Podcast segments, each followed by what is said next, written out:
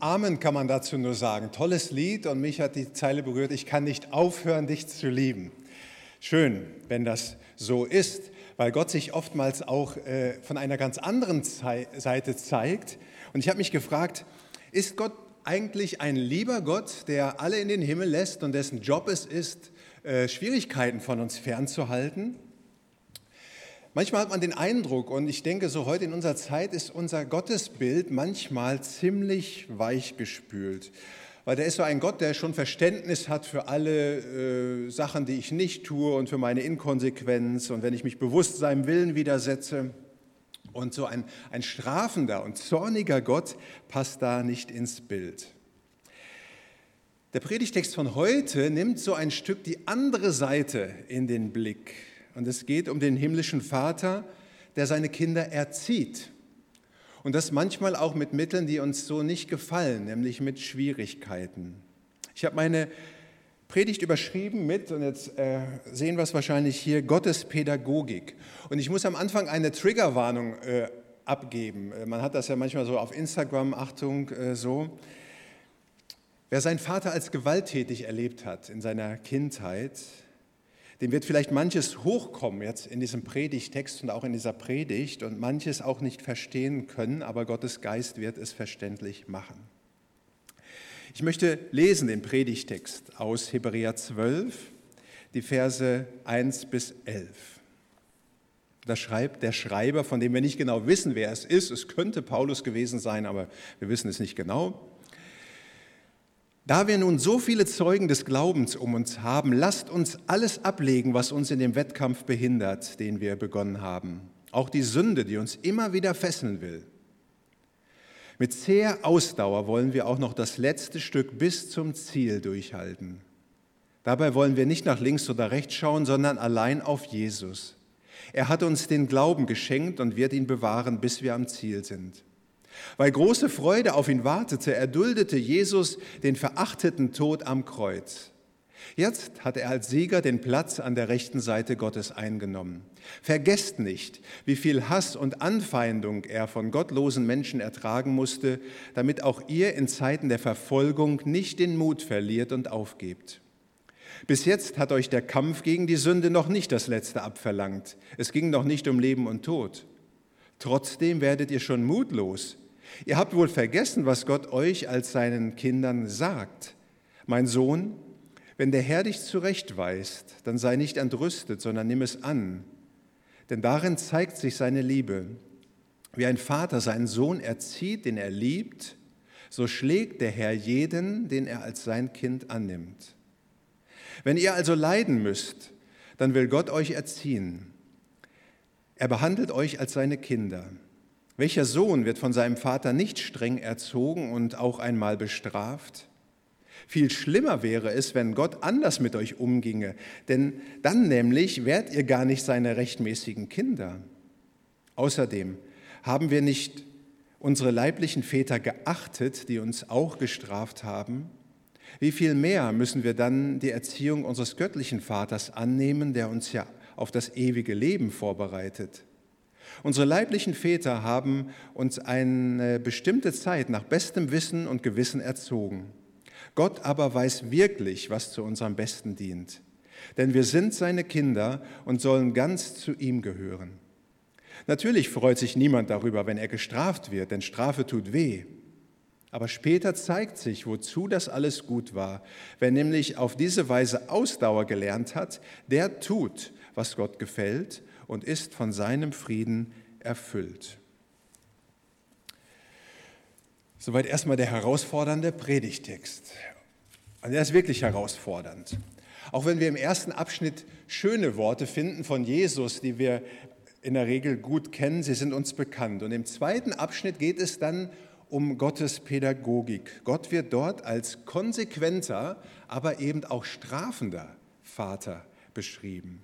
Und es ist kein leichter Text. Wir haben am Dienstag in der Bibelstunde haben wir uns diesen Text schon mal vorgenommen und haben gesagt, oh Mann, oh Mann, das ist ja wirklich harte, harte Kost und kann auch wirklich in die falsche, falsche Richtung gehen. Auch weil wir mit diesem Text nämlich an unsere leiblichen Väter erinnert werden.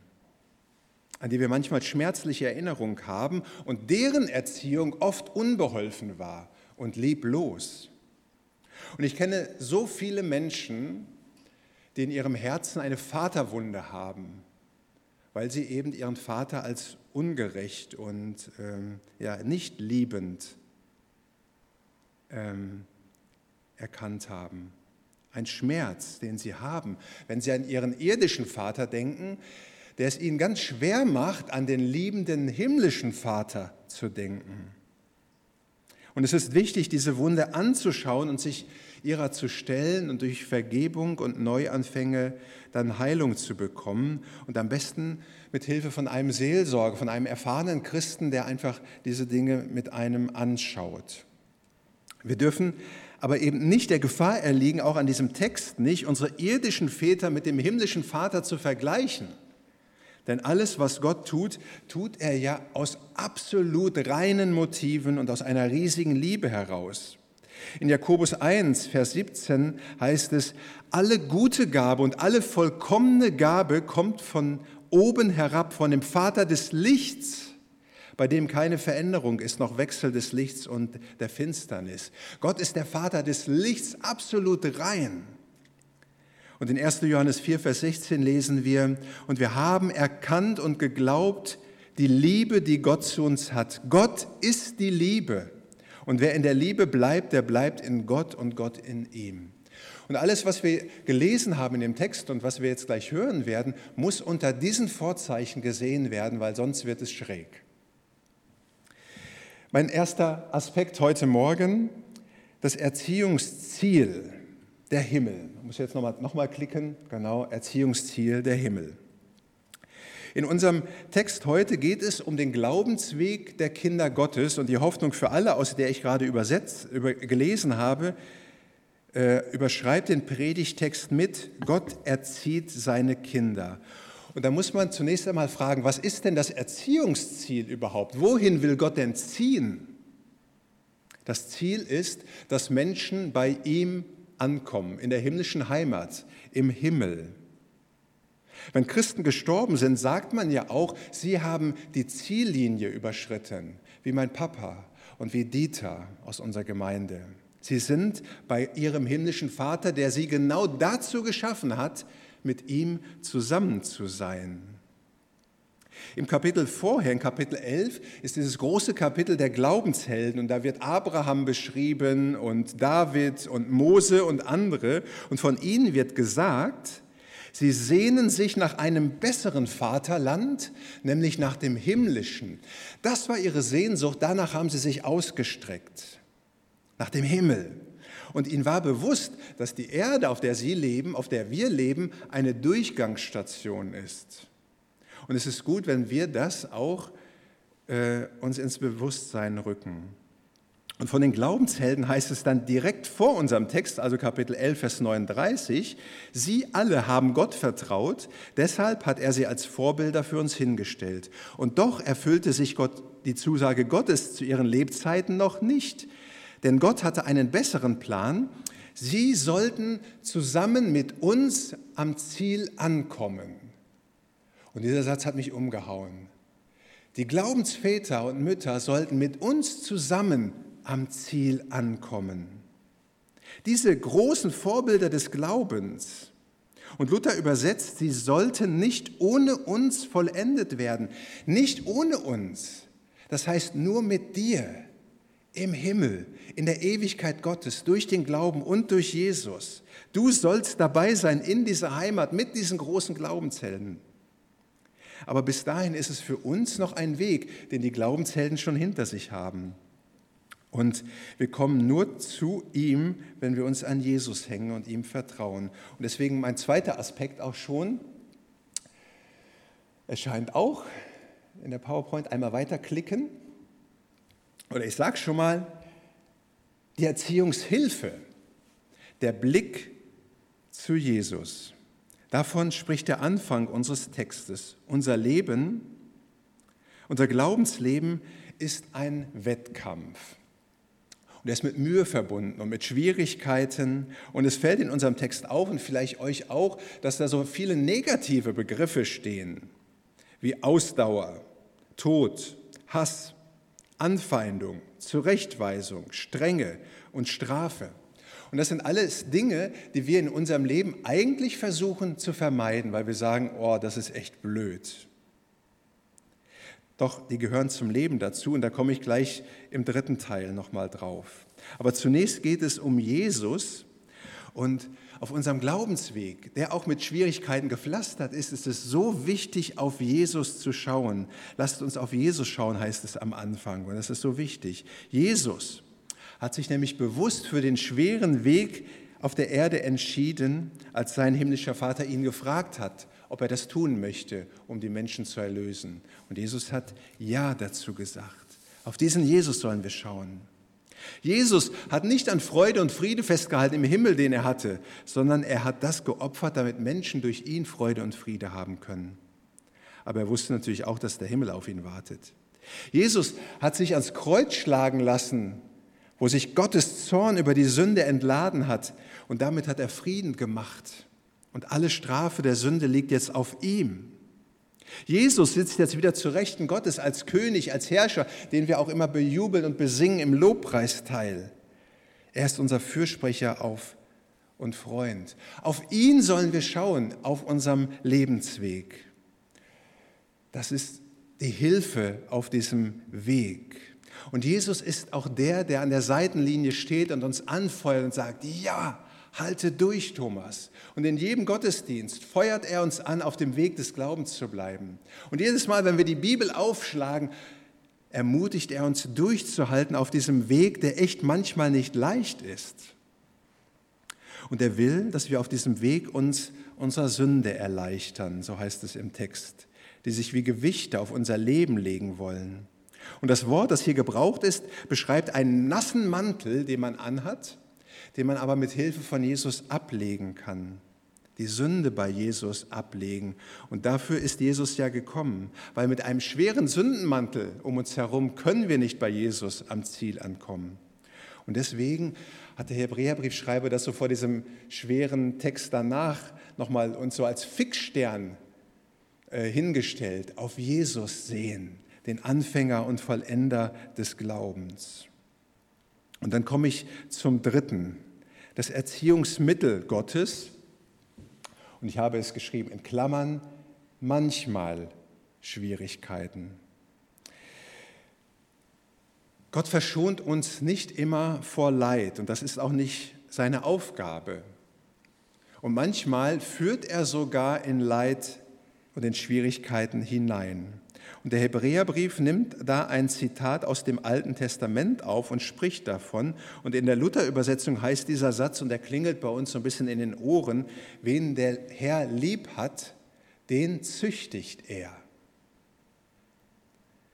Das ist ein ganz problematischer Satz. Zum einen, weil Eltern damit körperliche Züchtigung ihrer Kinder gerechtfertigt haben, dabei aber meistens die Liebe fehlte. Zum anderen, weil dieses Wort Züchtigung falsch verstanden wird. Und zuletzt, weil wir vergessen, dass Gott alles, was er tut, wirklich aus reiner, unverfälschter Liebe tut, die wir aber nicht haben und nicht so kennen. Und einfacher wird es für uns, wenn wir übersetzen, wie es die Hoffnung für alle tut, wen der Herr lieb hat, den erzieht er. Also statt Züchtigung das Wort Erziehung und das ist auch wirklich viel besser übersetzt. Und Erziehung ist wichtig. Eltern tun ihren Kindern einen Gefallen, wenn sie ihre Kinder erziehen. Und wenn sie nicht so mit eingeschränkten Armen, so laissez-faire oder permissiv abwarten oder gar nichts tun und die Kinder sich selbst überlassen. Damit Kinder lebenstüchtig werden, ist eine liebevolle, weise, aber auch konsequente Erziehung gefragt. Und manchmal müssen Eltern auch hart durchgreifen. Und selbst eine harte Strafe kann ja von Liebe motiviert sein. Und so ist es auf jeden Fall beim himmlischen Vater. Gott lässt schwere Erfahrungen in unserem Leben zu. Das kann ein Unglück sein, der frühe Tod eines geliebten Menschen, Verlust des Arbeitsplatzes, materielle Dinge, die zerstört werden, Krankheit. Aber Gott lässt das nicht zu, um uns zu schaden, sondern um uns zu fördern, um uns für den Wettlauf fit zu machen, dass wir am Ziel ankommen. Und darum geht es ja, sagt der Hebräerbrief. Und tatsächlich kann Gott auch schwere Erfahrungen in unserem Leben selbst schicken und bewirken. Auch da von Krankheit über Unglücke bis hin zum Verlust des Lebens. Und auch das haben die Glaubenshelden aus Kapitel 11 alles erfahren. Ich erinnere nur an David, der so vieles durchlitten hat und der ja mindestens drei seiner Söhne auch beerdigen musste. Und es wäre nicht richtig, wenn wir uns damit herausreden, dass Gott damit nichts zu tun gehabt hätte. Wenn Gott Gott ist, dann hat er mit allem zu tun. Ich glaube aber, es ist wichtig für uns zu verstehen, dass es nicht darum geht, schmerzfrei durch dieses Leben zu kommen, sondern am Ziel anzukommen und einmal die Ziellinie zu überschreiten. Darum geht es dem Hebräerbriefschreiber nicht nur in diesem Kapitel, sondern in seinem ganzen Buch. Am Ziel ankommen, bei Jesus sein in der Ewigkeit. Und ich gebe zu, dass dieser Gedanke in unserer Zeit echt sowas von abgedreht ist. Und doch sehen wir auch, dass Gott uns vor Leiden nicht verschont. Im Gegenteil, diese Dinge können eben eine Erziehung Gottes sein, Gottes pädagogischer Charakter von Schwierigkeiten und Schmerzen.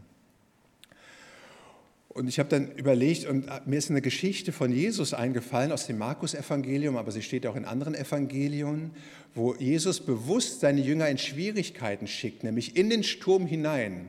Und er sagt, ich komme, äh, ja, fahrt schon mal vor. Und aus dem griechischen Text kann man wirklich herauslesen, Gott schickt sie in den Sturm. Und dann sieht er sie, wie sie im Sturm kämpfen. Und er kommt stundenlang nicht. Und erst danach kommt er, um den Sturm zu stillen und ja, wieder bei ihnen zu sein. Oder ich denke an Jakobus 1, Vers 2, wo der Bruder von Jesus schreibt, achtet es für lauter Freude, wenn ihr in mancherlei Anfechtung fallt und wisst, dass euer Glaube, wenn er bewährt ist, Geduld bewirkt.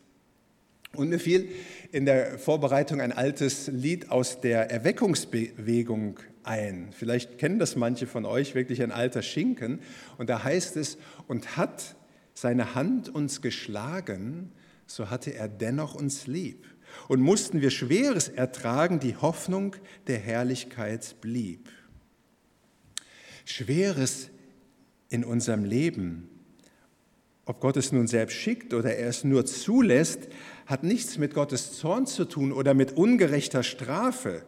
Es ist ein Stück der Pädagogik Gottes, sagt unser Predigtext, damit wir am Ziel ankommen. Und wie gesagt, das Ziel unseres Lebens ist kein schmerzfreies Leben nach dem Sündenfall, sondern eine himmlische Ewigkeit.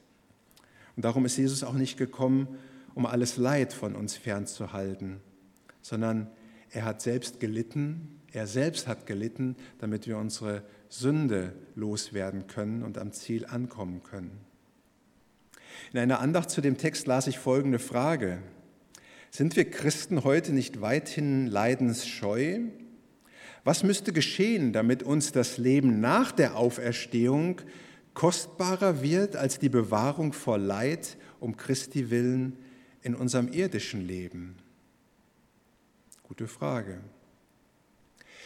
Gegenwind beim Fahrradfahren ist echt total ärgerlich, aber er hilft, damit die Beinmuskulatur und die Kondition wächst. Stürme reißen Zweige und Blätter ab, aber sie helfen, dass der Baum seine Wurzeln in die Tiefe schlagen kann und stabiler wird. Und damit möchte ich enden mit dem Vers 11 noch einmal. Natürlich freut sich niemand darüber, wenn er gestraft wird, denn Strafe tut weh. Aber später zeigt sich, wozu das alles gut war. Wer nämlich auf diese Weise Ausdauer gelernt hat, der tut, was Gott gefällt und ist von seinem Frieden erfüllt. Nein, Gott ist kein lieber Gott, der alle in den Himmel lässt und dessen Job es ist, alles Schwere von uns fernzuhalten aber er ist die Liebe, der liebende Vater, der Jesus sandte, damit wir im Vaterhaus ankommen. Und nur so können wir verstehen, dass der himmlische Vater nicht alles Schlimme von uns fernhält und sogar manchmal Schmerzhaftes schickt. Amen. Und Jesus, wir wollen das glauben, dass deine Liebe und die Liebe des Vaters alles ummantelt, auch die Schwierigkeiten in unserem Leben. Und das ist manchmal so schwer. Aber wir wollen auf dich schauen und auch nicht daran zweifeln. Wir wollen auf dich schauen. Du bist der Anfänger und Vollender unseres Glaubens und du hilfst uns dabei, manches durchzustehen, auch manche Stürme.